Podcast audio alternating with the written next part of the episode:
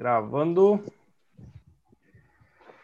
Boa noite, galera. Estamos aqui hoje com o Thiago Galdino e Lucas Moura, da banda Overloud, né? Banda aí da Paraíba, metal top pra caramba, vai representar o Brasil futuramente nos grandes festivais, se Deus quiser. Oh, né? Bem-vindo, é. Thiago, bem-vindo, Lucas. Valeu, yeah. tamo junto. E aí, quando tiver estourado aí, vamos, vamos lembrar desse, dessa live aqui, entendeu? Como a live que é a gente gravou antes do sucesso. Mas já é um sucesso que está caminhando, segundo informações que eu tenho direto de Thiago Galdino, né? Só para poder fazer um adendo aqui, Thiago e eu não somos conhecidos de agora, nós já somos conhecidos há muitos anos, estudamos juntos na mesma escola, né? E 20 anos depois, acabamos que a gente se encontra de novo. Pior que é verdade, depois, sei lá, acho que a gente não se fala desde que criamos o grupo do Facebook, lembra? Acho que foi no Facebook. Foi, foi. Foi. Tem uns 5, 6 anos, eu acho, que a gente começou a interagir e depois, depois no WhatsApp a gente começou a conversar mais e falar sobre música, e falar sobre Overloud, falar sobre várias coisas. Exatamente. Ah, ele, e falando ele... sobre Overloud, vamos lá. Vai lá, Felipe, perdão. Ele morou. Você, vocês se conheceram em onde? Vitória ou foi em outro estado? Não, eu morei em Vitória, eu fiz ensino, ensino fundamental e ensino médio em Vitória. Ah. Meu pai mora em Exatamente. Vitória, tem família, braço, irmão. Aí eu morei lá, morei aí, no caso, né? Alguns é. anos. Minha adolescência toda foi aí. Legal. E, e vamos aproveitar, né, perguntando, então, me conta pra gente qual é essa história aí, da onde surgiu o Overloud, então, quais são os primórdios dessa banda? Cara, começou lá em 2011, acho que o Lucas pode até confirmar aí. Foi 2011? É isso mesmo. 2011. Dois, dois amigos resolveram, dois amigos de colégio, Rui, baterista, e André, o guitarrista, resolveram formar uma banda, queriam tocar e começaram a procurar pessoas, né? O primeiro foi Lucas. Lucas pode contar aí a primeira Primeira vez que ele verdade, Thiago, Na verdade, eu entrei junto contigo. O meu primeiro ensaio foi o mesmo primeiro ensaio teu. Ah. Eles tinham me chamado antes, mas o primeiro ensaio que eu participei foi o primeiro ensaio teu também. É, então, mais ou menos, a gente entrou junto na banda. É, antes disso, antes da gente ter feito esse primeiro ensaio com essa formação, eu não sei se dá para falar que tinha Overloud, né? Não tinha o nome, não era outra coisa, né? Porque assim fica meio estranho dizer que passou é, eles tocaram algumas pessoas brincando assim, que na garagem, né? Mas quando a gente pegou e fez essa formação, que era eu, Thiago, Andrew, Rui e Oman, que não está mais agora na banda, certo? É que a gente pegou e fez a primeira formação que se apresentou. Então, para mim, eu acho que esse primeiro ensaio é, é, meio que o marco. Lá em 2011 é o marco de, de, de criação da banda mesmo que eu estou falando aqui do áudio de dizer que o ensaio que eu entrei é o que criou a banda, né? É, mas eu acho que até André Rui concordaria com isso, né? A banda, antes disso, não engatou muitos ensaios, nem chegou a se apresentar, né? E, e como banda cover, né? Ela surge como banda cover. É, eu já tocava em outras bandas, Tiago vivia aí fazendo as gravações dele, como é mas, como é. Eu, eu tava sem banda na época, foi quando entrei no Overlaw, e, e foi quando a gente começou a, a, ensaiar, e foi um grupo que se juntou e, e encaixou, né? E deu certo. E aí é que surgiu o Overlaw. É, o Thiago é o vocalista e, e você, Lucas, toca o, qual instrumento? Outra baixista. Ah, baixista. Legal. Então seria fato dizer que a banda já está perto, se já não completou efetivamente 10 anos de existência nessa pegada, né? É. Estão bem perto de completar 10. É incrível como o tempo passa rápido. Não, parece que 2010 foi ontem, né, cara?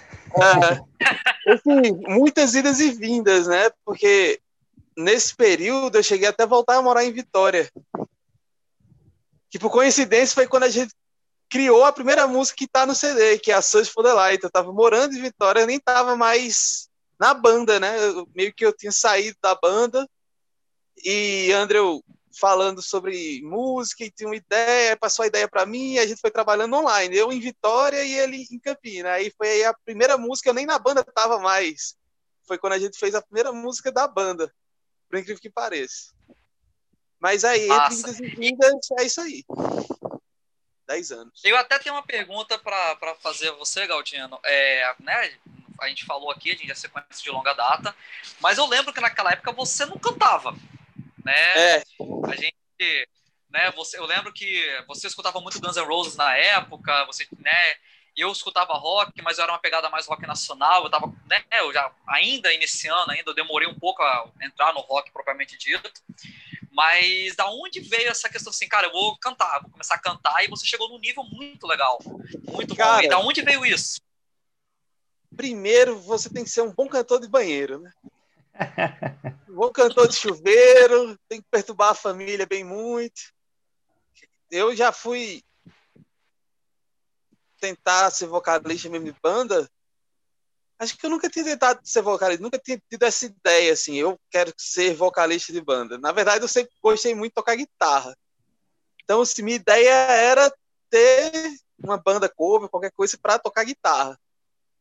Que foi, assim, a minha primeira banda, que não, nunca, nunca se, se formou como banda de verdade, era tocando guitarra. Foi uma brincadeira com os outros amigos meus aí de Vitória e tal, a gente formou uma banda que na verdade eram dois guitarristas e um vocalista, não tinha banda, mas a gente já chegou a fazer duas músicas de brincadeira ali, mas rolou duas músicas até. Mas tipo, legal. Vocalista nunca tinha passado na minha cabeça. Aí, num período, período da universidade ali perto de 2008, 2009, com Orkut, surgiu a possibilidade de gravar a música do Angra. E tinha um grupo, um grupo era Angra Cover o nome do grupo, a comunidade, né, no Orkut. Aí, nessa comunidade tinha concurso, as pessoas pegavam backtrack, sei lá, do Guitar, do Guitar Pro, e botava voz por cima e gravava, e nessa eu vi que, pô, dá para gravar, dá para brincar aqui, e aí tentando cantar Angra, você acaba conhecendo mais a sua voz, né? Começa Sim, a trabalhar claro. melhor a voz, que não, não é fácil. Não é fácil não, vocalista, não é fácil, não é fácil mesmo. Só pra, pra não perder a piada, pra você cantar Angra, você tem que puxar a cueca bem pra cima, né? É, daquela, aquele pra fazer o um agudo daquele. mas foi ah, assim, aí, aí eu, eu tinha um amigo, eu, tinha, eu estudava com a irmã de Rui na universidade, o Rui baterista. Aí, por coincidência, o Rui acabou ouvindo, acho que elas mostraram, porque Rui já gostava de Angra também, Aí as irmãs eles mostraram. Aí quando o Rui teve a ideia, junto com o André, de formar uma banda para tocar metal, e metal melódico, sei lá, e tentar alguma coisa nesse, nessa linha, acho que Rui lembrou, aí fez, cara, vou, vou ver se aquele, se aquele cara tá afim. Aí Nossa. acabou que rolou. Mas nunca foi nada pensado ser vocalista, eu nunca fiz aula de, de canto, por exemplo. Tudo, tudo que eu aprendi foi, foi tentando emular vozes e achar uma maneira de fazer coisas que eu vi as pessoas fazendo e eu não, não tinha nem estudo para isso. Não, eu, eu acho tinha, legal, eu né? Não sei, pode falar, filho, perdão. Eu, tinha, eu, eu, eu tenho a impressão de que eu, eu, eu já te vi já em algum, ou devo ter te visto em algum rock lá em Vitória. Eu sou, sou, sua cara não me é estranha. Porque eu tinha, Cara, eu tinha banda, eu, eu tinha banda de, de, de, heavy metal também, tocava nessa linha Angra, e faz uns coverzinhos Angra, Halloween, essas coisas. E a gente vê muita gente, cara. Então eu tenho uma impressão de que eu já te vi. É possível, né? Nunca se sabe, o mundo é muito pequeno. É verdade. É, e você, Lucas, da onde, é, onde veio, da onde veio o baixo, assim, da onde veio a ideia do, do, do baixo, de se especializar ou conhecer bem?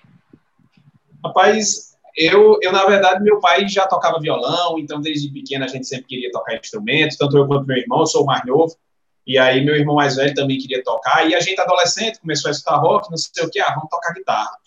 Aí entrou eu e meu irmão na aula de violão. Na época, até no, no, no, na Universidade Federal, tinha uns cursos no Departamento de Artes, e a gente entrou nesse curso. E aí, eu, e os dois, não, toca guitarra, e Matheus fez, Matheus é meu irmão, né, ele pegou e fez, caramba, Lucas, era massa se um da gente tocasse guitarra e o outro tocasse baixo, que a gente podia fazer uma banda, aí eu, massa demais, então, tá bom, eu, eu toco baixo, aí eu fui pro baixo, eu não sabia, vamos lá, vamos pro baixo. E aí meu irmão desistiu de tocar, e eu continuei. Ah. E, e, e comecei a tocar e, e fui entendendo que era o baixo e foi quando eu comecei a perceber que o que eu gostava mais na música, no heavy metal, inclusive, era mais o baixo mesmo. Eu gostava justamente do, do, do peso. E quando eu escutava o som da guitarra solto, eu, eu sentia aquela falta do, do, da alma da música, né? E aí, eu lembro que até quando meu irmão desistiu, eu disse, ah, então eu vou tocar guitarra, coisa de menino, né? Mas aí, quando eu comecei a conhecer os instrumentos mesmo, já tocando violão, brincando no violão e tal, aí foi que eu comecei a me interessar mais pelo contrabaixo. Mas começou com uma brincadeira com o irmão. E aí comprei um baixo Jennifer é, por 100 reais. Foi 100 reais o baixo, em cordão era 40 na época. Como Tem que começar é... de algum lugar, né, cara? e num sonzinho em casa, com fone de ouvido porco, e comecei a, a, a, tocar, e quanto mais eu tocava, mais eu comecei a gostar de tocar contrabaixo. Aí foi, foi nessa linha. Eu, eu, eu cheguei a, a ter aula, eu estudei contrabaixo mesmo, certo? Eu não sou assim, da mesmo nível de competência de Tiago, que pega e diz: caramba, nunca cantei, vou cantar a primeira vez. Angra.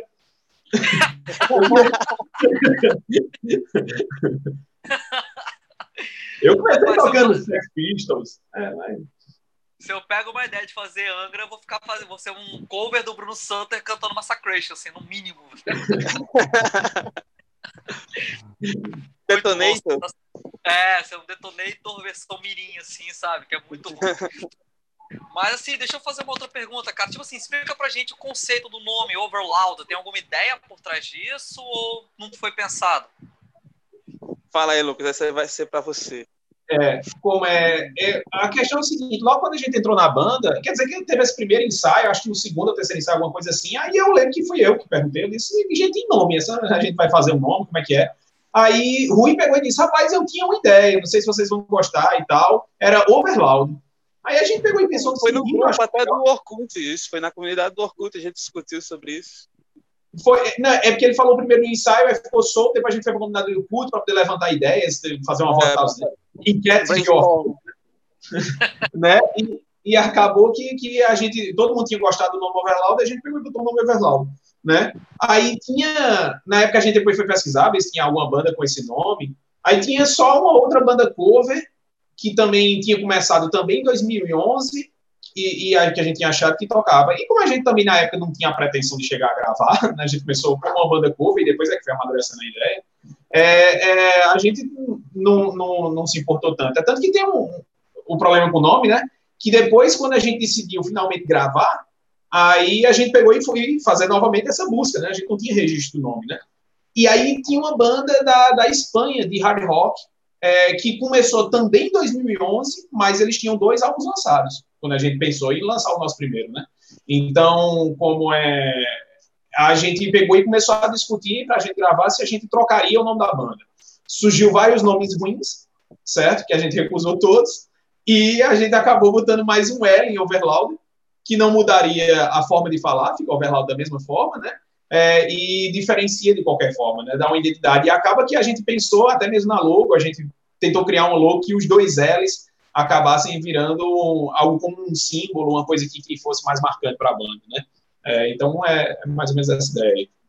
É, o, o, L, pelo que eu percebi, é, é um para cada lado, né? Aquela perninha, como se fosse um portão, assim, né? Tipo, uma, um convite de entrada pro som da banda. Exato. E, e, e a ideia é que sejam dois L's, mas que você possa ler realmente como um. Entendeu? Para que ninguém tente ler o Loud, alguma coisa assim. Claro também, né? Claro também que rola um, um, apego emocional com o nome também, né? Foi, foi é. nosso primeiro nome e a gente já tinha feito alguns shows aqui. Algum, a gente teve vários shows aqui em Campinas. E a gente já tinha. Esse nome já estava na no inconsciente das pessoas já. Falava o Verlaud e já sabia da gente. Então, assim, sair, largar esse nome que a gente demorou, sei lá, uns seis anos para construir qualquer coisa em relação a ele, largar para lançar um álbum, acho que também, quando surgiram os outros nomes, isso causou um, cara, a gente gostava tanto daquele nome, é um nome que a gente construiu e tal, vamos tentar achar uma maneira e tal. E aí a gente, eu acho que a gente conseguiu, acho que a gente foi bem sucedido com relação a essa escolha do nome. Embora não seja um conceito, não tenha um conceito, é mais uma questão de foi o primeiro nosso, foi o primeiro nome e a gente tem uma, um apego com o nome e é isso aí. vamos curtir o nome e vamos espalhar esse nome pro resto. Com é igual, certeza. É igual o Xamã, né? O Xamã teve uma época aí que tava Xamã. Isso. Porque tinha um, uma banda, acho que lá da, da Rússia, sei lá, lá de lá, que tava com o mesmo, mesmo nome, alguma coisa que eles foram fazer uma turnê lá e descobriram por um acaso, alguma coisa assim. Aí depois voltou atrás. Acontece. foi, foi, já foi no, no Reason, eu acho, né? No Reason, que eles viraram Xamã. É, Isso aí, acho que sim. A turnê do Reason eles fizeram com o Xamã 2As. Aí quando a formação se desfez e veio a galera do Thiago Bianchi, lá uma cena e tal, voltou a ter um A só, né? E parece que permanece agora, né? A reunião, o infortúnio é, do André e agora o Esqueci Isso. o nome do rapaz, o cara que assumiu o vocal e. É, Alírio Neto. Alírio Neto assumiu o vocal, mas a banda ficou com um A só, parece. Isso. Tá. Eu acho que eles já chegaram a lançar com o Thiago Bianco com um A só. Aí ficou. Foi. Eles compraram o nome, eu acho, provavelmente, os direitos. É provável, é provável. É, deixa eu perguntar uma outra coisa que, tipo, né, é, quando a gente escutou, né, eu escutei, já conhecia daqueles meses que a gente voltou a se comunicar, passei pro Felipe, passei pro Adriano que não tá aqui, a gente notou influências, notamos assim, caraca, essa, essa música aqui me lembra isso, essa música me lembra aquilo, né, e eu não vou dar os nomes agora, porque eu queria ouvir primeiro de vocês, assim, se, é, quais são as influências que vocês, estão, que vocês têm, ou que vocês tiveram na época das composições, das musicalizações das, das músicas de vocês. É, o que, que o que da, da onde vocês bebem a influência sonora de vocês? Cara, eu acho que como todo grande fã de heavy metal, nós temos mais ou menos as mesmas bandas no nosso inconsciente, assim, elas, elas ficam ali permeando. Então, quando você vai criar alguma coisa, aquela, aquele som que você gosta muito, embora não seja uma intenção sua soar como, mas ele tá ali, então acaba permeando muito o som que a gente faz. Sei lá, Iron Maiden, é, é, eu acho que é uma referência meio óbvia no som da gente, todo mundo fala, todo mundo percebe. Aí tem questão de Halloween, porque também a gente gosta muito de Power Metal, todo mundo gosta na banda gosta muito de Power Metal e acaba tendo influências. Halloween, Gamma Ray, o Lucas é fãs, fãs de Gamma Ray, por exemplo. Ele pode falar mais até sobre isso. Aí tem Dio, tá aí na sua camisa, por sinal. Cara, assim, a gente não quis soar como ninguém. Nunca foi a intenção nossa de, certo ah, sei lá, a gente gosta de, daquele período do Iron Maiden, vamos tentar fazer uma música daquele modelo, então, sei lá, Halloween na época do Kiss, que era um melódico bem, bem definido. Não, nunca foi. Assim, tudo surgiu muito naturalmente, é tanto que a, a gente vai falar talvez sobre como, como as músicas foram compostas, alguma coisa relacionada. Foi tudo muito orgânico e inconsciente, assim. As coisas simplesmente foram é. surgindo é. e a gente foi cada um botando sua dando sua pincelada, né? Fala aí, Lucas, também, sua ideia sobre como. Não, é, é, eu acho que é mais ou menos nessa vibe que, que o Thiago tá dizendo. A gente é fã de heavy metal, né? Então a gente, a gente heavy metal, de power metal e aí é, vai vai para toda a linha, né? Então a gente tem essas influências de, de, de de uma infinidade de bandas. E, a gente reunido, a gente acaba apresentando bandas uns para os outros e tal, e vai escutando.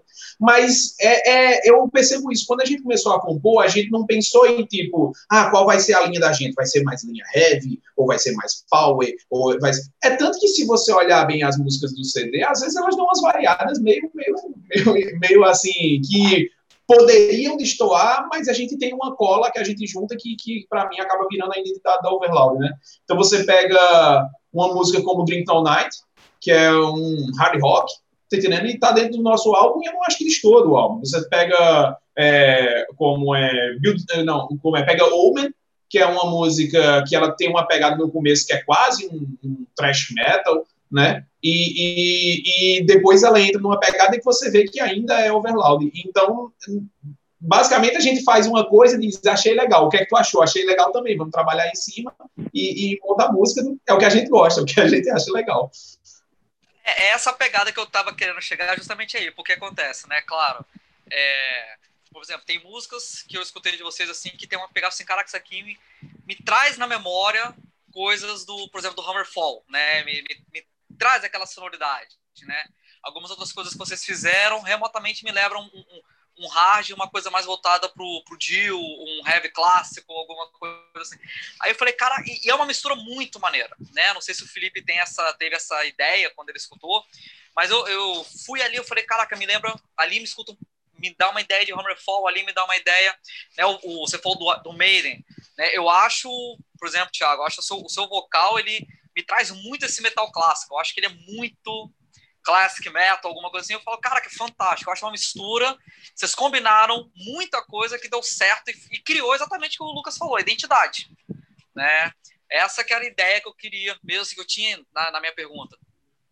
Cara, eu legal, lembro lá. Não sei se o Felipe. Fala o legal, Felipe. o legal que eu, que eu achei escutando é que cada música. É, é bem o que vocês falaram aí, cada música remete um. Sei lá, eu acho que uma influência, não sei. Teve música que eu escutei que em mim me, me fez lembrar do, assim, uma influência do Sonata Ártica. Uma outra, uma Hammerfall, ou é, Camelot, ou Iron Maiden. Cada música foi uma, de repente, uma música que tem um instrumental um pouco mais longo, me lembrou uma outra banda. Bem, assim, não, não tem um, um, sei lá, um, algo, ah, todas as músicas é isso aqui. Não, assim, é.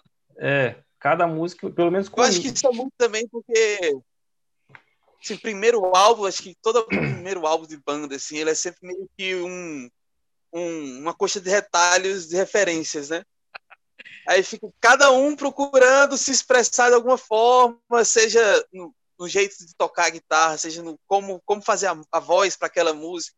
Isso aí, isso aí realmente acontece, assim, na, na, na parte da gravação, que é quando a voz realmente você escuta a sua voz nas músicas, aí você põe intenção. Não quando você está fazendo a música, você faz a melodia, você não quer soar de tal maneira.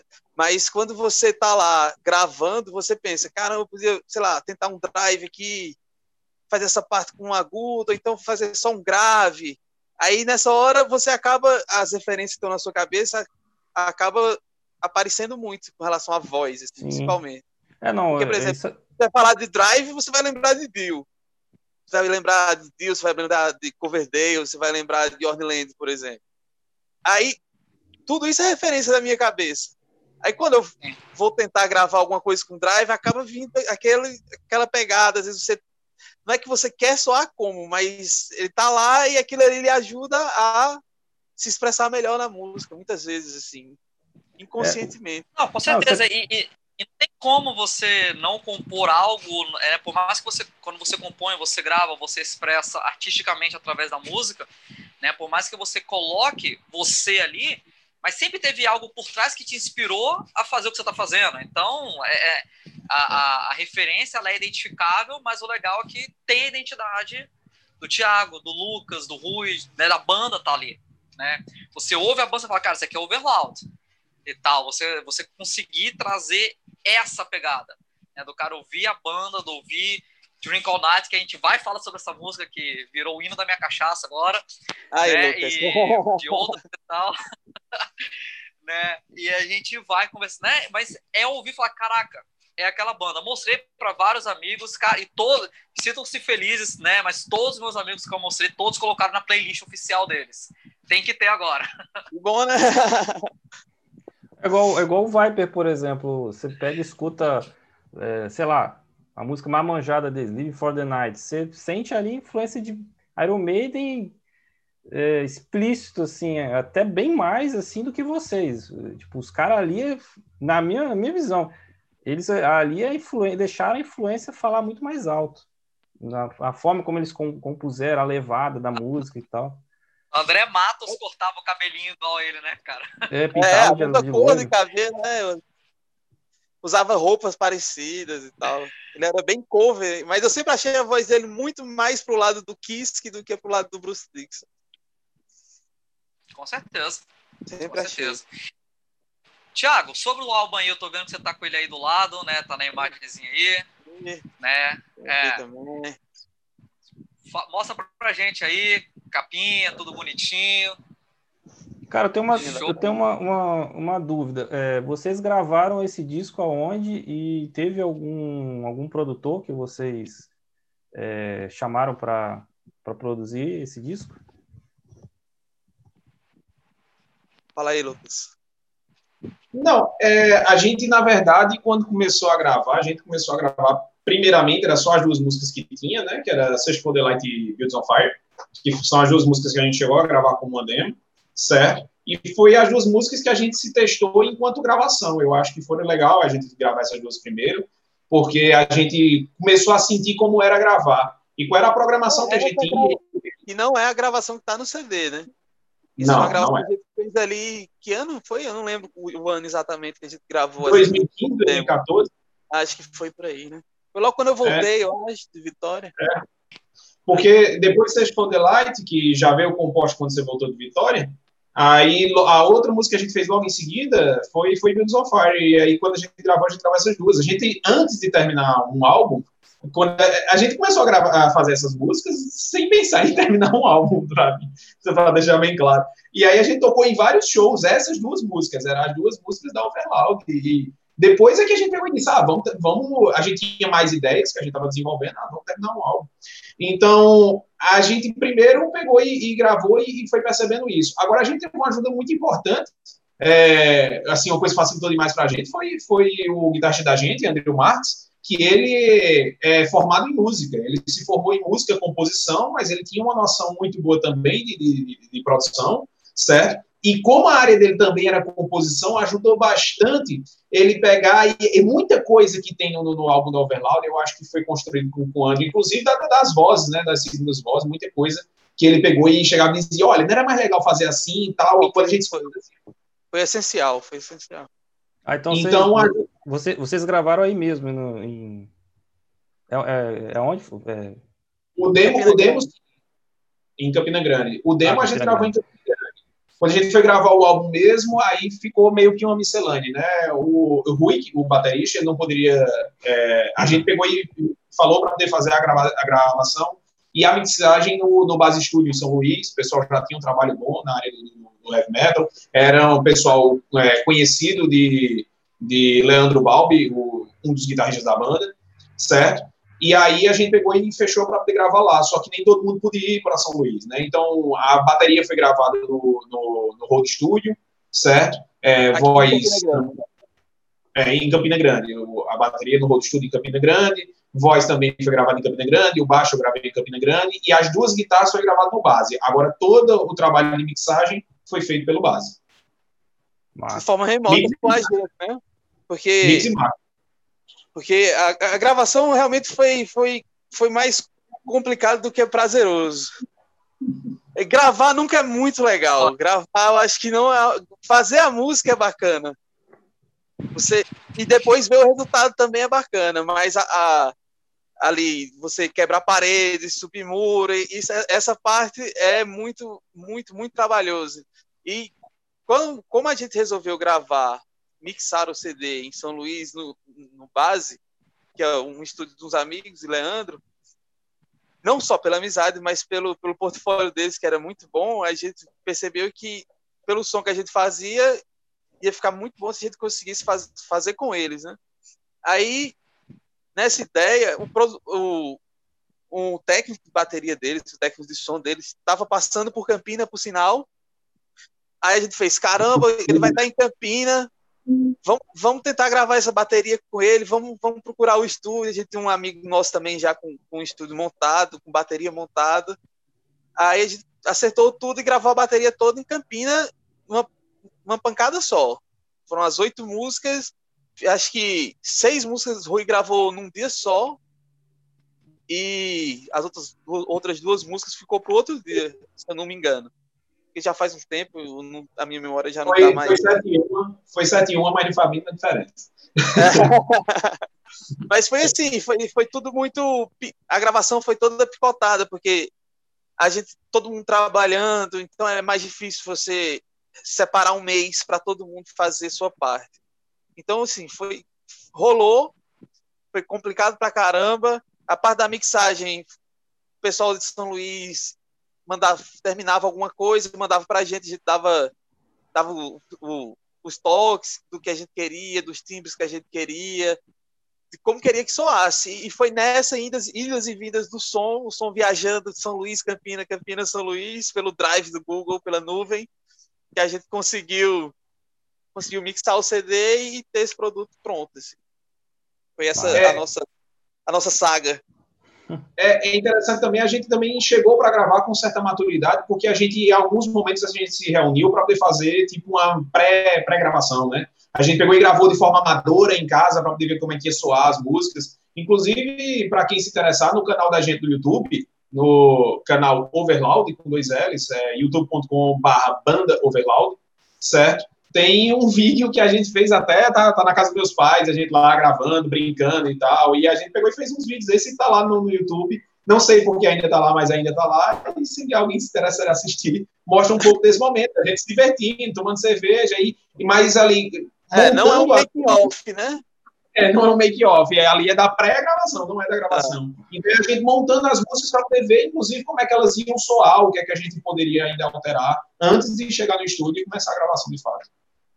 É, essa, esse ponto aí que você comentou, né, vocês no estúdio brincando, tal, tomando mas essa questão é uma coisa que até quem acompanha bandas acha interessante ver. Não é só aquela coisa ali, tipo, ah, tô ali no estúdio, tô ali gravando, só aquela parte séria. Tem, acho que tem que mostrar também um pouco da dinâmica da banda, né? Essa parte eu acho que é interessante ver pro cara que acompanha. Eu acho que é uma coisa legal, sabe? Aquela coisa mais descontraída, mais relax. Pessoalmente, é eu acho bem tem, bacana.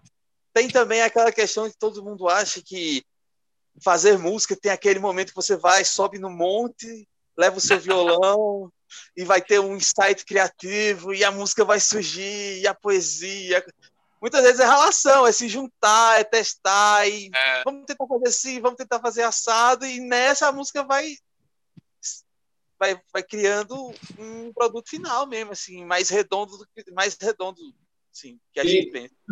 E no final das contas a gente tem riff de guitarra criado pelo baterista, a gente tem é. passagem de bateria criado por vocalista, a gente tem backing vocal criado por guitarra, a gente tem de tudo na música, porque a gente meio que participou do, do processo de criação de todo mundo em conjunto. Então eu achei, eu achei legal compor. Eu concordo com o Tiago, gravar foi meio sacrificado, mas a, a, o processo de composição da gente é, como é, foi, foi bem divertido de fazer.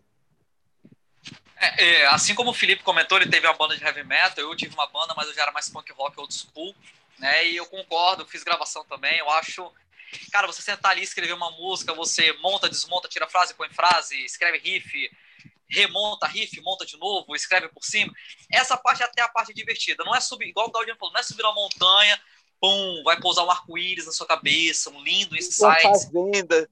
É, não, vai ter porra nenhuma não. Isso aí é, é sentar, às vezes, puto da vida, você tá andando na rua. Aí eu lembro até de Gabriel Pensador falando, cara, andar com um caderninho, um lápis na mão, entendeu? Pra cima e pra baixo.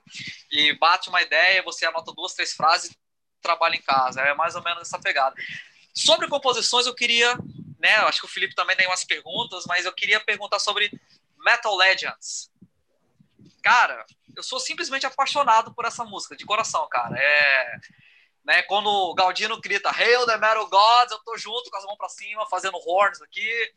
E tô igualzinho, só não faço o mesmo agudo, o mesmo timbre dele, mas faço. Meu gato até tampa as orelhas na hora, mas. Cara, é, é, é inevitável quando sai Hail the Metal Gods! É igualzinho, velho. Assim, da onde veio essa ideia, pelo amor de Deus? Que top aquela parada. Vai, é... essa aí, essa aí é... você vai falar com propriedade. Na verdade, essa música, ela surgiu, a gente tinha ido, né, nessa base da, da gente fazendo a pré-produção já das músicas, a gente tinha sete músicas. E Leandro botou na cabeça que ele queria oito. E a gente fez, mas a gente tem sete. Ele disse, mas eu quero oito. Aí a gente pegou e estava num momento desse gravação dessa pré-produção, lá no apartamento de, de, Leandro. E aí ele e Leandro começou a brincar, eu estava com, com, o baixolão também, a gente começou a, a tocar e fez o, o riff é, inicial né, do, do, do, da Metal Legends, certo? Ela foi a última música a ser composta, certo? É, e quando fez o riff, a gente, a primeira coisa que a gente fez, a gente fez, cara, ficou muito heavy metal, ficou uma coisa meio épica, meio puxando assim. Então, quando chegou na hora quando a gente fechou mais ou menos a, a harmonia da música, meio que já veio a ideia. Eu, para ser sincero, nem lembro de quem foi a ideia inicial de dizer, vamos fazer uma homenagem a, ao metal, tá entendendo? Não sei de quem foi exatamente a ideia, mas quando se fechou essa ideia, de, era massa fazer homenagem, e, e aí é, começa com, com, exatamente com o refrão, com o Rei Metal, Metal Gods e, e, e o, o, o, né, fazer um coro, um negócio meio épico, uma coisa meio... É, então, ela, ela veio disso aí. E quando a gente pegou e começou a compor, aí eu peguei e joguei a ideia para Leandro. Eu disse, olha, a gente devia ter um verso para é, como se fosse um verso de cada membro da banda, né? Uma homenagem a um baterista, uma homenagem a um baixista, uma homenagem a um vocalista, uma homenagem a um, a um guitarrista que tivesse falecido, né? Então, e que, que fosse é, épico, assim, para a história do, do metal. É, é, tanto, na época eu botei o, até o Lemmy Mister, porque foi um, um músico que me marcou muito, eu sou muito fã do Motorhead, certo? É, como é, e tinha falecido fazia pouquíssimo tempo, né? Acho que fazia menos de um ano que o Lemmy Mister tinha, tinha falecido, certo? E aí, como é, a gente pegou e foi eu e Leandro, que a gente foi construindo a letra. O Leandro fez. Eu lembro que ele fez um verso sobre o. o sobre o, o guitarrista, né? Que é o. Peraí. Eu estou tentando lembrar o, a, a, letra agora, que não está vindo na minha cabeça. Mas, enfim, ele fez o verso sobre o guitarrista, eu fiz sobre o baixista, aí quando teve o. Aí o verso sobre o baterista, eu e ele compôs junto e a gente pegou e foi fazendo junto. É, bateria John Bonham, Cozy Powell, é, no baixo Leme, é, como é, na guitarra é...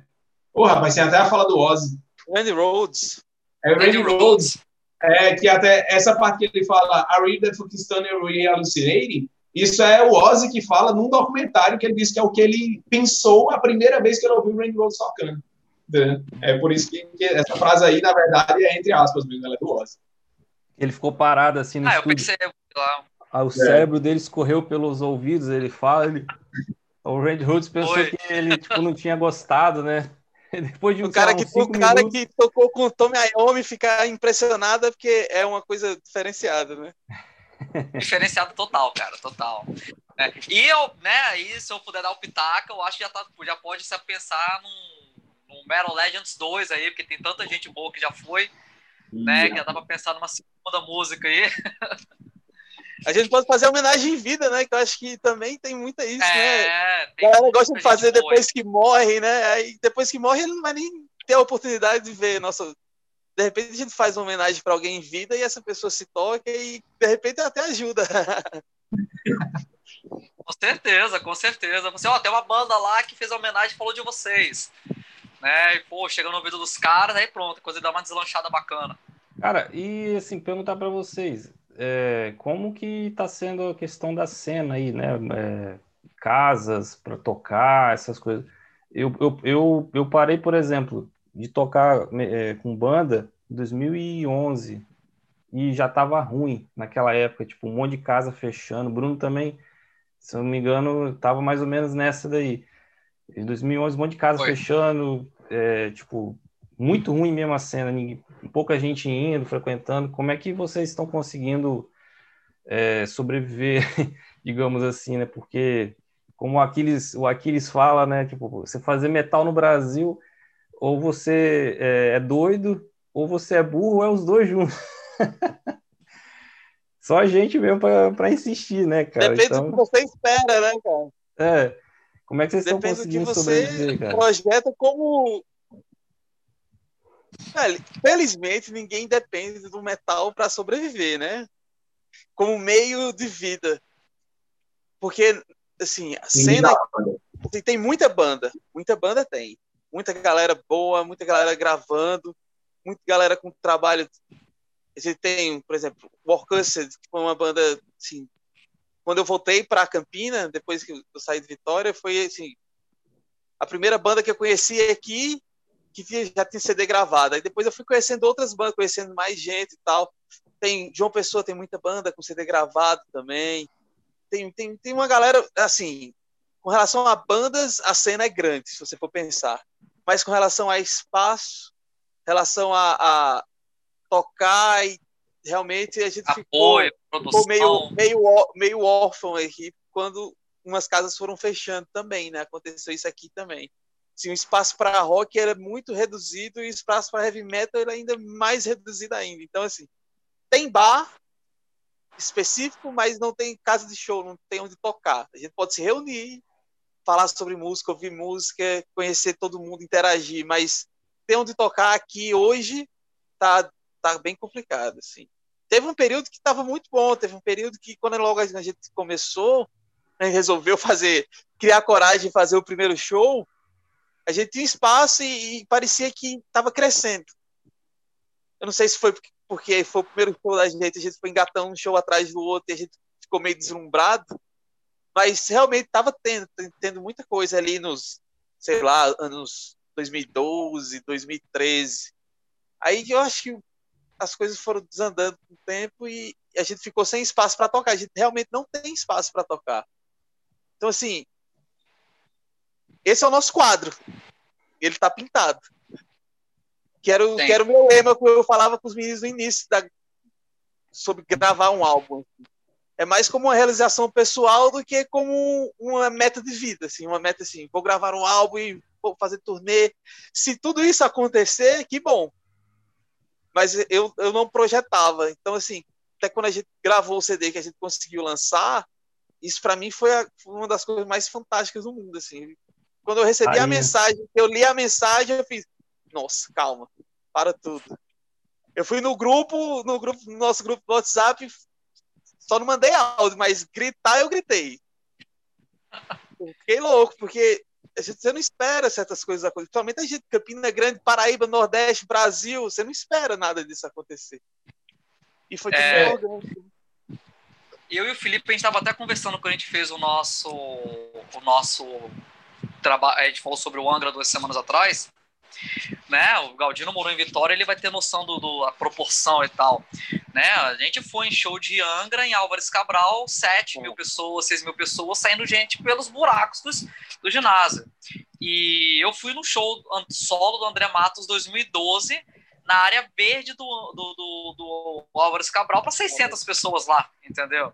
Show do Angra, show do correria, a mesma coisa. Eu fui, eu fui para show do Almar em, em Vitória eu não lembro aonde foi, cara, mas foi ali, final de 2011. Final de 2011. Acho que não tinha 300 pessoas no show do Almar. É, é. E o Almar conseguiu um CD Motion, que era. Eles estavam bom, eles estavam ainda com o Felipe Andreoli na, no baixo e tal. Ainda eles estavam já tavam,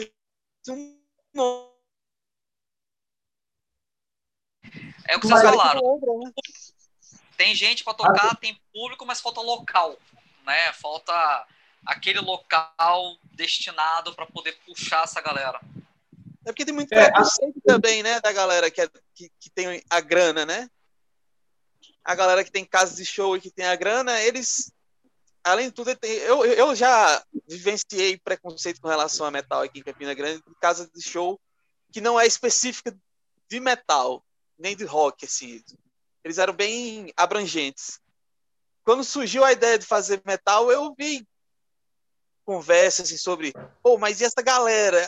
Tipo, quem é essa quem é que vai vir aqui? Eu nunca vi esse pessoal, tipo, galera metal, uma galera raivosa, não sei o quê, vai quebrar meu bar, sendo que, cara, quebrar, quebrar copo, eu acho que todo fã de qualquer música pode quebrar um copo em cima de uma mesa, assim. Os caras os cara é? pensam que a gente eu já fui com lugar que não, não toca nenhuma música de rock e, e é, é péssimo. É, não, ele vai sair matando alguém no show, porque o Ozzy um dia mordeu um sem, sem que achava que era de borracha, não era de borracha, sei lá. Acho é, que a é, gente assim, cara... fazendo seita no meio do show. Os caras vão entrar de soco inglês com um machado é. assim e tal, e gritando. Oh, oh, oh, e vai aí, aí essa mesma não... aí essa, essa casa resolveu apostar e abriu para evento, para um evento. Que aí percebeu que não era deles, a responsabilidade do evento não era deles, aí eles perceberam, caramba, a gente botou aqui em público que, eles nunca tinham colocado em eventos, sei lá, de rock alternativo, de sertanejo, de axé, que eles fazem, é banda show de banda cover, né, então toca de tudo. Quando o Edu veio em Campina, e ele tocou aqui com a banda daqui, que a minha outra banda cover abriu o show até, cara, tava, tava absurdo de gente, assim. Mas fez, uma casa de show pequena para 200 pessoas, eu acho, 300 pessoas. Mas 300 pessoas de heavy metal para casa era um, algo completamente novo. E foi ah. uma quebra de paradigma ali para ele, tá ligado? Ele pensou, caramba, dá para fazer. Essa galera não é o que eu pintava na minha cabeça. Aí, às vezes, o que trava muito a gente, assim, é o preconceito. É porque eu, eu acho que a gente.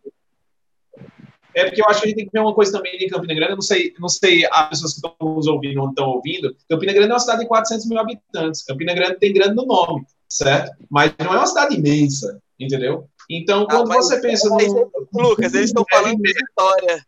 Eles estão falando de Vitória ainda é menor do que Campina.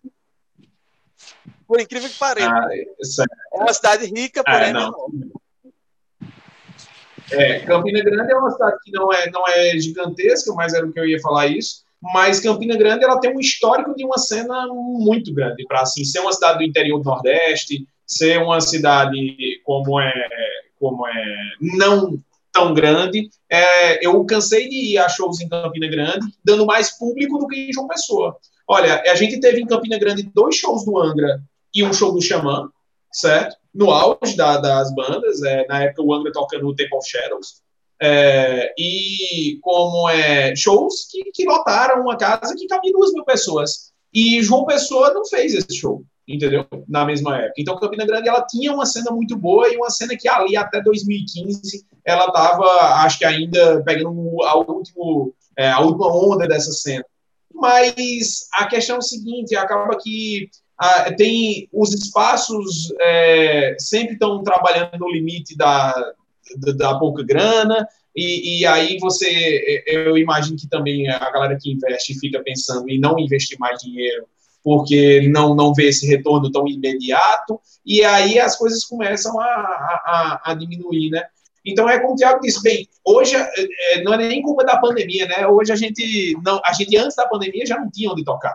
E já fazia assim dois anos que a gente não tinha onde tocar. Se a gente quisesse tocar igual a canta, a gente era, era improvisado. Era, eram lugares improvisados. Certo? Aqueles rock união caixa, né? É, é uma... Rock união da caixa. Um leva uma caixa, outro leva outra. Não, Você que é... leva cabo. A gente tocou várias vezes que o som era nosso. Era o nosso equipamento de ensaio, era o som num, num barzinho pequeno, e, e, e, mas nas condições que tinha para tocar, né?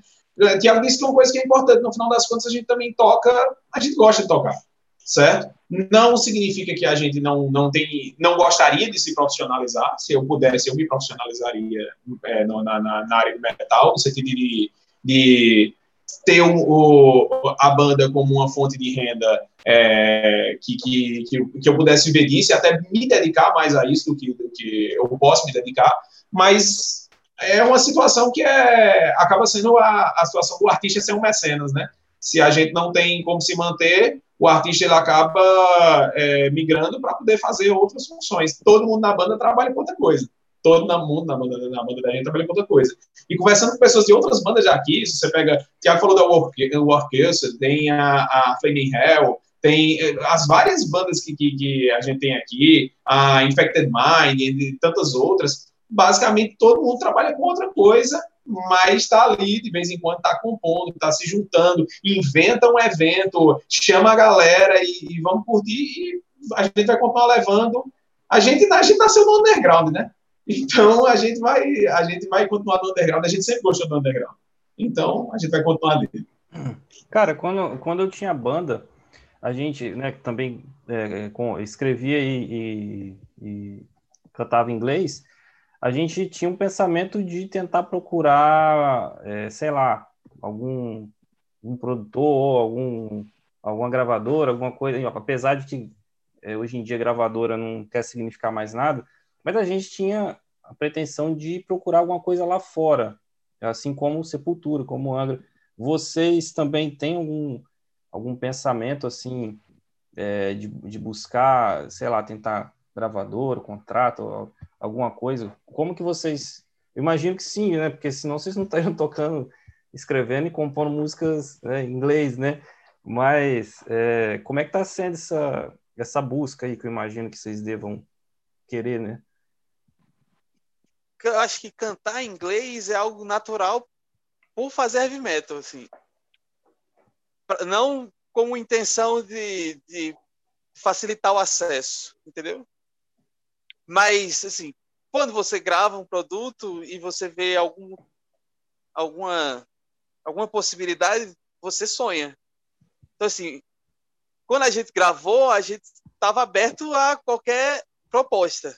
Aí surgiram propostas, algumas a gente achou que não era legal e tal, outras, como a da Helion, e, assim, antes de surgir a da Helion, nós tivemos o primeiro contato com uma gravadora, não é mais gravadora, né? Eles, eles são apenas um selo, né?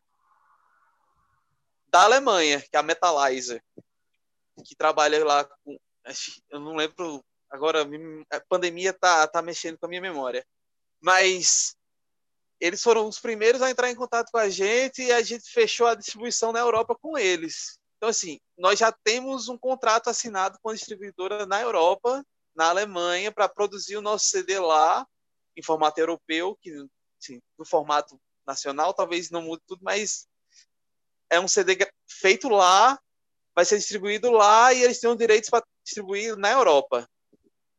Então, assim, esse contato com o selo para distribuição do CD já existiu e está em últimos nas últimas transações, acho que para novembro, por causa da pandemia. Com a pandemia lá foi muito, muito, muito pesada assim no começo do ano. Tudo que a gente estava fazendo era no início do ano, então ficou tudo em stand-by. Aí acabou atrasando. A gente chegou a anunciar até no nosso, na nossa página no Facebook que nós fizemos um contrato com eles lá da Metalize. Então, assim, com relação à, gravadora, eu acho que é mais um processo que só o futuro pode dizer, na verdade, com relação ao próximo. Se, como é que pode ser desenhado Legal. isso aí pelo fato de a gente também ter outras funções na vida, né? A gente, infelizmente, a gente não é só música do Overloud, a gente tem trabalho, a gente tem casa, a gente tem que tem que ralar, então assim, é difícil, é difícil vislumbrar, a não ser que apareça a proposta, aí cada um vai sentar e falar, cara, a gente tem que fazer isso. Mas, assim, com relação à gravadora, não, foi tudo que a gente fez foi independente, tudo, da capa ao produto final, a mixagem foi tudo, tudo de forma independente. Assim. No, no Japão, vocês pensaram tentar procurar alguma coisa lá, porque o Japão hoje, cara, é o maior consumidor de heavy metal do mundo. Né? Os caras lá compram disco ainda. Então, eu não lembro. Eu não lembro. Ah, acho que o Lucas talvez é, tenha. eu ia falar isso agora. O Japão acho, eu acho que a Hellion pegou a distribuição do nosso álbum para o Japão. É, na verdade, a, o, a, acordo que a gente fez com a Metalize era da distribuição europeia, e a gente até que é, a gente entende mais o que aconteceu. É, uma, é um, um, selo alemão, certo? Que eles costumam todo ano lançar os álbuns deles num festival na Europa, e aí vem a pandemia, é, no começo do ano, ela atingiu primeiro a Europa, a gente entrou um pouco mais tarde na pandemia, né? Então, no, na época que os caras deviam estar montando um festival para lançar os álbuns lá, simplesmente estava os hospitais lotando, a Itália é, escolhendo quem ia sobreviver. Então, realmente é, tem, tem, que ser compreensível um quadro desse, né? Aqui para nós, não foi uma jogada de marketing muito bem planejada a gente lançar esse álbum no finalzinho de dezembro de 2019 é, a gente pegou e lançou o álbum e não, não, não conseguiu tocar. A gente falou a, a, agora há pouco de, ah, porque não tem, não tem casa, mas se tivesse casa, agora tinha fechado, entendeu? Então, é, a gente tem essa situação e que a gente vai ter que enfrentar também. Então, a gente compreende, o cara lá da, da tem sido atencioso até com a gente, como é, ele está respondendo a gente, mas é, vai ter que lançar na Europa quando tiver que lançar. Quanto à distribuição mundial, fora a Europa, é toda da Helium.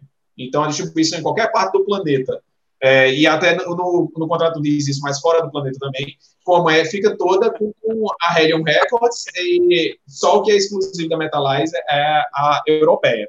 E aí, a Helium ela tem bons contatos no, no, no Japão, até onde eu sei, a gente já teve algumas respostas do Japão positivas, certo? E teve uma da Coreia, que eu fiquei bem impressionado. A gente não entendeu, né? Ah, não, é, eu usei o Google Tradutor, deu é, Essa é uma mas... pergunta que eu ia falar agora. Tipo assim, até onde eu sei, tem uma galera lá que até fala bem inglês, mas no caso, deve ter rolado um Google, alguma coisa assim, para poder ter aquelas bonequinhas desenhadas, né? É. É, não, com certeza. E aí, quando a gente começa a receber, e a gente recebeu respostas, recebi, a gente recebeu a resposta do Japão, recebeu da Coreia, e isso para mim, vou, vou, voltar a dizer, é, é, a gente nunca sonhou em ser conhecido mais do que em Campina Grande, na verdade. Então, até alguém do, do outro lado do planeta dizendo: caramba, escutei vocês, gostei. É, é, realmente, é realmente impressionante. Mensagens europeias a gente teve muitas, muitas mesmo. De gente dizendo, cara, e tal. Inclusive, a gente está nessa situação pedindo desculpas à, à galera que está curtindo a gente na Europa, porque a gente tá esperando a Metalizer conseguir lançar o álbum da gente lá. Tem galera mandando mensagem pra gente dizendo, cara, como é que a gente faz para comprar o álbum de vocês? A gente não, a gente tem que esperar a Metalizer lançar, porque infelizmente é, é deles o direito de distribuição europeu, né? Então, e, e assim, também não quero ah, sei lá, fazer uma sacanagem dessa com a produtora, eu entendo o lado deles também, no momento de pandemia, pegar e tá fazendo sacanagem e rompendo contrato só por causa de, de, de, de é, porque a galera está querendo comprar. Não, a galera espera um pouquinho, a galera dá para escutar no Spotify, dá para escutar no YouTube, dá para escutar em todas as plataformas de streaming, dá para esperar um pouquinho. É, o YouTube foi extremamente importante para a gente nessa questão da divulgação do som no início. Logo quando a gente lançou, porque quando a gente lançou, a gente lançou primeiro no Spotify, no YouTube, né? A gente fez todo, a gente lançou todo o CD na íntegra no YouTube. Nessa, surgiram acho que dois canais de, de, de metal que pegaram o CD inteiro e disponibilizaram. Isso, cara, para muita gente, se você pensar de uma forma mesquinha, você fala: caramba, os caras estão, sei lá, ganhando algum direito, vamos, vamos cobrar, vamos tirar isso do ar, mas não, cara, para a gente foi essencial esses, esses dois canais, acho que dois ou três canais, terem feito isso, porque foram, sei lá, 20 mil visualizações em um, 7 mil visualizações em outro. Isso cresceu demais, assim, assim pra gente. Que tornou o nosso, nossa música orgânica, assim, dentro da cena. Que foi daí, daí que a gente teve alguma repercussão para chegar a esse ponto de, de assinar com Metalize, de assinar com Helion. Que não foi a gente que foi atrás de gravadora. A gente não procurou é. nenhuma gravadora para mostrar o som. Ele não enviou para nenhuma gravadora. Eles simplesmente perceberam, pelo... É, eles notaram, é, eles notaram a gente, assim, ó, oh, tem uma banda lá, vamos, escutei o som, gostei dos caras, vou entrar em contato para lançar esse CD físico. É exatamente isso, vamos lançar um álbum físico. Vocês topam? Aí, aí as conversas Massa, vão rolando. Bom, muito bom, muito bom. E para quem estiver assistindo, barra ouvindo, contato com vocês para adquirir CD físico, encontrar o som de vocês? Como é que faz? Cara, nosso CD físico tá no site da, da Helion. Helion.com.br, helionrecords.com. Eu acho que é esse o endereço correto. Tá lá, tá é. disponível. É, é, é só entrar lá, procurar na, na barrinha de busca Overloud, Splendor Solis que acha. Tiago, helion.com.br helium.com.br, exato. Então é só entrar lá no site deles que nosso CD físico está lá disponível. Os CDs que a banda tem, a gente sempre pensou em, em manter com a banda para quando surgirem eventos, quando nós pudermos tocar, a gente poder levar o nosso material para vender em show. Assim, a gente quer sempre facilitar para a galera que vai para show adquirir os nossos CDs. Assim. Eu acho que é mais importante também a gente ter esse material com a gente também. Show de bola. Então, pegar esses links todos, botar na descrição do vídeo aqui, depois que ele for é. lá. Nosso CD está né, no, tá no Spotify galera. na íntegra também, completo no Spotify. É só procurar lá Overloud com dois L's. E estamos lá no Spotify. Tá, tá, tá, até bem, tá sendo bem, bem ouvido por lá também. Tá, tá legal. Assim. É muito, é muito legal, muito, é muito, é muito bacana ver uma, uma banda brasileira, né, fazendo heavy metal. Que eu falei com o Bruno quando eu escutei a primeira vez, eu falei, cara, é difícil você fazer metal com qualidade aqui no Brasil, né, cara? Tipo, a gente não é um país do rock aqui, cara. Aqui é o país da música popularesca, tipo, é, o pessoal fala do samba, né? Mas samba hoje aqui é mais raro do que do que é, rock, né? Tipo, hoje o que a gente vê é esse sertanejo nojento aí. Ah, as quali os estilos já tiveram muita qualidade em todos eles, né? Todos os estilos musicais aqui já tiveram suas qualidades, os seus méritos de terem, assim, cara, que é bom de escutar. Tipo assim, a letra é legal, a composição foi bem feita, independente do estilo. Todos eles já tiveram. Hoje você não encontra, cara. E quando você encontra algo bom, você, os caras são forçados a ficar no underground porque não tem o público em massa, em grande quantidade, para poder ouvir isso, para levar para a grande mídia. Né? Conheço bandas e bandas. Overloud é uma, até posso falar de outras bandas daqui, o próprio Cinco Nós é outra, que eu até mandei para você. Né, entre várias outras bandas que têm qualidade, composições boas, letras boas, conteúdo para mostrar musicalmente, artisticamente, mas os caras são obrigados a ficar no underground porque a grande massa não ouve essas coisas. Cara, mas aí também tem a questão do ovo ou a galinha, né? Quem veio primeiro, se foi o ovo ou se é a galinha. Se, se tem pouco público ou se não tem mídia para atingir o público. Assim, falta um pouco de, de visão, acho muitas vezes, seja da mídia, da mídia de massa, televisão, rádio, porque já teve esse período de ter banda de rock, banda de metal tocando na televisão. Quantas vezes a gente ah, sentou para assistir TV tá Cultura, é. para ver o Gastão na TV Cultura lá, pra, tocando Angra, tocando banda cover, MTV tinha, também tinha, tinha, tinha programas espe específicos para metal e heavy metal e coisas até mais underground ainda. Então, assim, espaço existiu e por algum motivo, eu não sei qual é a pressão, se é a pressão do mercado, esse espaço foi se reduzindo, se reduzindo, e hoje, por mais que eles sabem que tem público, só que eles não querem chegar lá por, algum, por alguma coisa do sistema e alguma coisa assim que, que foge até o nosso conhecimento, né? Eu não sei o porquê que, que a gente não chega nessa galera. Verdade. É, é, é, é da indústria cultural, né? O metal tem essa característica, né? A gente escuta CD de, de 1982, a gente escuta coisa de 1970, a gente escuta música de, da década de 60. Então, não é tão interessante para a indústria cultural essas músicas que a gente escuta, porque é umas coisas que eu vejo, por exemplo, o pessoal muitas vezes reclamando. Ah, tem uma galera no metal que passa muito tempo escutando os sons antigos. Mas os sons antigos são bons, isso é uma característica do nosso estilo também. Tá entendendo? A nossa música ela não se vence com facilidade. É uma música que você escuta durante anos e você gosta da música. Então a gente pode passar anos sem escutar, mas qualquer um que está aqui agora, se escutar Fear of the Dark, vai dizer que música foda demais e tal. Então é, é isso. Envelhece. E acaba, e, a, e acaba que é um estilo, é um estilo que, que, quando o mercado investe nele, é, ele acaba investindo e é um investimento que às vezes ele, ele não tem tanto futuro quanto você está dizendo, ah, as músicas mais simples. A música mais simples você abusa rapidamente dela e precisa vir um, um novo hit, né? Então é uma música mais, é, mais descartável, sofre obsolescência programada. Eu quero que as pessoas escutem Overloud por 300 anos para frente e digam, caramba, 300 anos atrás, os caras em Campina Grande não tinham o que fazer e fizeram esse álbum. É, eu acho muito massa isso. É, é, é, é, uma das coisas muito legais do rock, é isso, rock metal, por exemplo. O Lucas, é, Lucas não, o, Bruno tem a lembrança minha ouvindo Guns N' Roses lá na, oitava série. Mais ou menos não é isso. É ouvindo rock, não é? Eu lembro de Thiago ouvindo rock. Eu lembro de Thiago ouvindo Guns N' Roses. Tipo, a gente fala, a gente tem essa memória de nome de bandas, porque a gente está muito, muito sentado nisso, né? Ter forjado. Com certeza, né? É, essa, eu lembro muito, até lembrando disso que você comentou, era, era é, a galera da nossa sala que escutava mais rock, até tipo voltando 21 anos no tempo, né? Era eu, você, Aline, Natália, o Thiago Henrique Bomba, que a gente chamava de Bomba, né? E o Alan. Era a galera que escutava mais rock dentro de sala de aula, e entre todos nós, eu era, eu era o que pegava mais leve. Eu gostava muito de rock nacional e punk rock.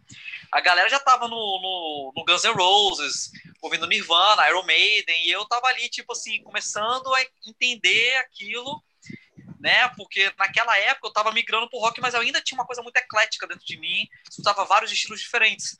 Né? E eu lembrava muito assim, pô, o Thiago falava, não, cara, pô, o Guns N' Roses, o Thiago era fanático pelo Guns N' Roses na época, a Aline era fanática pelo Guns N' Roses e pelo Marilyn Manson, a Natália era apaixonadíssima pelo Nirvana, isso. entendeu?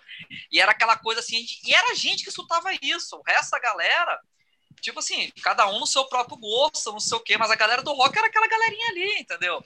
E, é, e, e não era igual você falou, não era, ah, era rock, não, era banda, a gente lembrava a banda, a gente tinha o gosto específico da banda. Quantas vezes eu perturbei o Thiago? Thiago, grava aquela, o, o, DVD do Titãs que vai passar na MTV porque eu não tenho vídeo cassete em casa. Dava fita para ele para ele gravar. Né? e tal. Era, era, isso é uma coisa que era muito viva, cara. Você, né, não tem uma coisa muito assim, ah, vamos. A galera, é, gosto de falar, a, a, que chega hoje, o artista faz a música, ele bomba, fica um ano, no segundo ano tá esquecido, ninguém lembra mais. É porque já tinha é mais três iguais, né? Surgiu três, quatro iguais. E o que o Lucas falou, o nosso não envelhece. A gente ouve música de 40, 50 anos atrás, 60 anos atrás, e aquilo ali é forte até hoje. É, mas a gente faz isso e ao mesmo tempo a gente está sempre procurando coisa nova para ouvir. Com certeza. O tempo todo. Na minha parte, principalmente, eu estou o tempo todo procurando algo novo para ouvir. Não porque eu enjoei do, do, que eu sempre escutei, mas porque eu quero estar tá sempre ligado no que está acontecendo, entendeu? Então, assim, surge uma banda nova de Power Metal. Power Metal, muita gente vai dizer, ah, a galera já está enjoada de Power Metal, Power Metal está caindo, mas se surgir uma banda sei lá, da gravadora da Frontiers, alguma gravadora assim, eu vou logo atrás para saber. Hoje eu descobri uma nova, hoje mesmo eu descobri uma banda nova. E assim, assim, eu acho que todo mundo, a maioria da galera que curte metal, curte rock, ela tá, ela gosta de coisa nova. Tem sempre aquele purista do primeiro álbum, né? primeiro álbum do Iron Maiden que é o bom, o resto é tudo, não sei o quê. Tem, tem esse. Que esse tem também tem que ser valorizado, porque ele, ele ele gosta de metal, cara, também, tanto quanto a gente. Ele pode gostar só do primeiro? Pode, tem todos os direitos de gostar só do primeiro, até porque o primeiro CD do Iron Maiden é fantástico também. É, verdade. É, é cara, eu, esse, essa, essa questão, eu acho que é, de a, como a gente chegou até aqui, é, acho que é, um, é, como você bem falou, Thiago, é uma, uma série de coisas, né? É, acho que é tanto o público tem uma parcela ali, né? Tipo, talvez alguns criaram família e não vai mais por causa dos filhos, televisão, rádio não, foram fechando, foram perdendo interesse. Acho que o, com o tempo, né, as coisas foram mudando. Aí veio o YouTube, veio o MP3, aí quebrou disco. Aí as gravadoras deixaram de fortalecer, de aplicar dinheiro na mídia, a mídia foi perdendo. Acho que uma cadeia de coisas foram acontecendo. Que você vê que hoje é, Tipo, o pessoal já não, não grava disco inteiro, assim como. É, por exemplo, o Angra me ouviu o Rafael falando, cara, hoje em dia, o Rafael não, o Paulo Barão falando, cara, hoje em dia é EP, vamos lançar um single, que é mais barato e, tipo, dá para você ir levando ali e tal, porque... Dá para renovar o som, né? É. Entendeu? Então... É, e, e escuta muito da garotada, eles não, não escutam nem a música inteira mais. É, não, mas, cara, é o que eu tava falando, é uma vitória. Tipo, vocês têm que se considerar vitoriosos, porque. Com certeza. Fazer heavy metal aqui no Brasil e vocês conseguiram o contato, vocês conseguiram lá fora. Cara, eu, quando tinha banda, meu sonho era isso aí, cara. tipo, vocês, você pode assim, ter certeza. O que, me, o que deixou a gente muito orgulhoso foi porque foi totalmente orgânico o contato, entendeu? Como as pessoas conheceram. A gente fez muito pouco trabalho de quase nada de divulgação do som da gente. A divulgação que a gente fez foi disponibilizar no YouTube e anunciar que a gente gravou.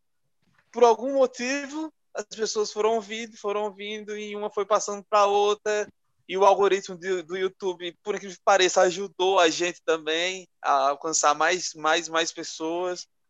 E daí veio o primeiro contato, sim, em dezembro do ano passado.